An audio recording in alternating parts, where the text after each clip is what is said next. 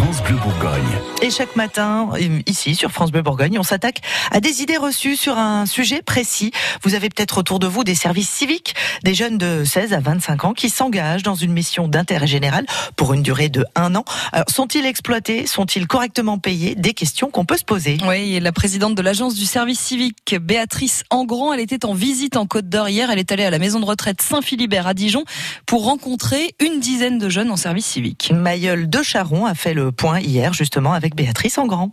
Béatrice Engrand, bonjour. Bonjour. Alors la première idée reçue sur le service civique, c'est que c'est surtout de la main d'œuvre pas chère.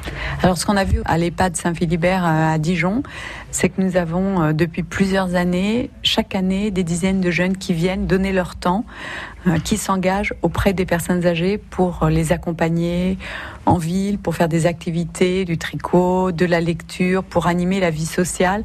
Donc je crois que la meilleure réponse à cette idée reçue, c'est de dire non. Le service civique, c'est une mission d'intérêt général au service de la cohésion nationale. Deuxième idée reçue, ça débouche pas sur l'emploi.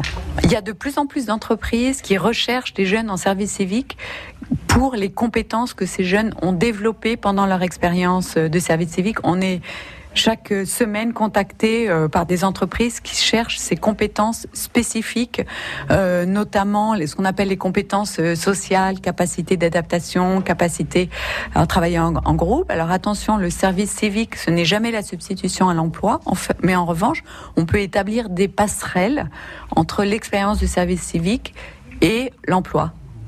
Et troisième idée reçue, ces places euh, sont un peu monopolisées par des jeunes diplômés euh, précaires qui ne trouvent pas d'emploi. Il faut regarder euh, les indicateurs qui sont suivis par l'État hein, au sein de l'agence du service civique.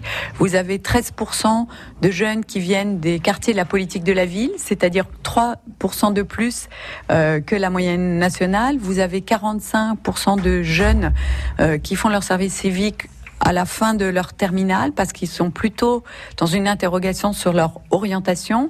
Et vraiment, les 140 000 jeunes qui chaque année effectuent un service civique sont absolument représentatifs de la diversité sociale de l'ensemble de la société française.